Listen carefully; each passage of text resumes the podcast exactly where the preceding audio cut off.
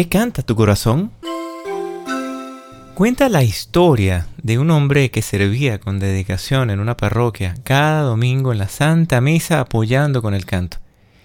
Él cantaba muy bonito y a todos los fieles les agradaba ese trabajo musical que hacía para Dios, pero su corazón cantaba otras melodías que los hombres no escuchaban, pero sí el Señor, pues su corazón estaba lleno de rencor hacia un amigo, envidia hacia un compañero de trabajo, crítica y murmuración hacia varios familiares, entre otras cosas más.